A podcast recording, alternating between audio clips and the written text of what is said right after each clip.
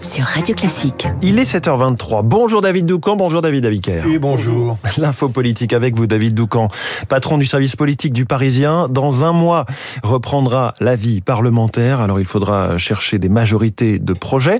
À cet égard, le groupe LR jouera un rôle décisif, mais le problème, nous dites-vous ce matin David, c'est qu'il n'a de groupe que le nom. Oui, et c'est Olivier Marlex lui-même qui nous donne la clé de lecture. Vous le savez, le président du groupe LR a eu euh, de nombreux échanges avec les émissaires macronistes cet été, c'était sur le paquet pouvoir d'achat. Eh bien, il a souvent utilisé avec eux une formule que je vous donne. Mes députés reviennent des 4,7% de Pécresse donc il considère qu'ils ne doivent rien à personne. Alors qu'est-ce qu'il veut dire par là? Eh bien qu'il ne, veut, ne peut pas appuyer sur un bouton et apporter d'un claquement de doigts euh, la soixantaine de voix de la droite, parce que euh, ces députés sont libres. Sur 62 députés LR, il y a 62 individualités et surtout 62 libertés. Ces euh, survivors de la droite ont bien souvent fait campagne sans le logo du parti sur leurs affiches. Ils ont gagné dans la foulée de la pire bérésina de leur famille politique à la présidentielle et donc ils pensent ne devoir leur élection qu'à eux-mêmes. Le concept de discipline de groupe qui s'était déjà estompé lors de la précédente mandature est aujourd'hui un lointain souvenir. Les motivations euh, de vote des députés de la droite sur chaque texte ou même chaque article ne découlent pas d'une ligne fixée par le parti. De toute façon, la droite française est euh, pour l'instant dépourvue de leader naturel, mais de la relation de chaque député avec sa base électorale. C'est-à-dire, David eh bien, Pour comprendre, il faut regarder d'où viennent les députés de la droite. Et force est de constater que LR des champs a remplacé LR des villes. Il n'y a plus un seul député parisien, c'est notable, et 90% du groupe vient de circonscriptions rurales ou en tout cas extérieures aux métropoles. Cela explique, par exemple, que les républicains aient tenu, vous vous en souvenez, au moment du paquet pouvoir d'achat, à privilégier une mesure sur l'essence pour toute la population plutôt qu'un dispositif ciblé sur les travailleurs gros rouleurs. Pourquoi? Parce qu'ils voulaient que les retraités en zone rurale soient eux aussi concernés par la ristourne. Cet exemple illustre la difficulté qu'auront les macronistes dans les mois à venir. Euh, pas d'interlocuteur unique, mais des négociations député par député, ce sera fastidieux.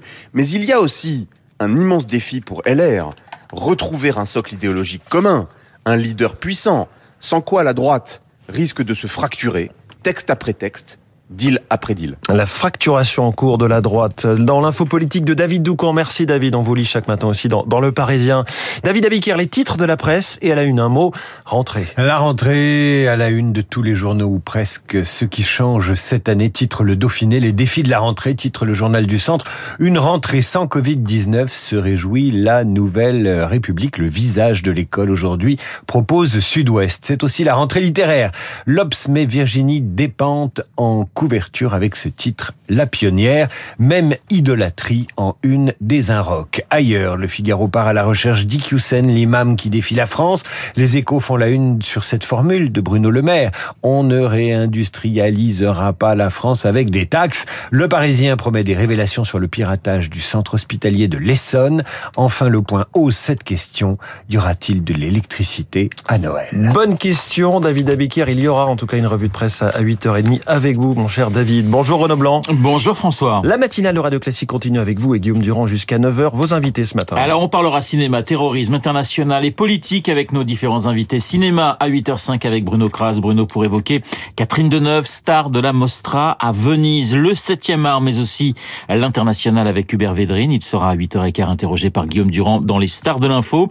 Poutine, Biden, Zelensky, mais aussi Gorbatchev avec l'ancien ministre de François Mitterrand. Une question ce matin dans nos mais également dans les spécialistes. Où est donc passé l'imam IQSEM Hier, le ministre de l'Intérieur, Gérald Darmanin, a privilégié la piste belge, le plat pays, base arrière de l'intégrisme. On en posera la question eh bien, à Claude Moniquet, spécialiste des questions de terrorisme et accessoirement euh, citoyen belge. L'imam en fuite, mon petit doigt, me dit qu'on en reparlera également euh, dans Esprit Libre avec Franz Olivier Gisbert, Monsieur Fogg, comme tous les jeudis dans le studio de Radio Classique.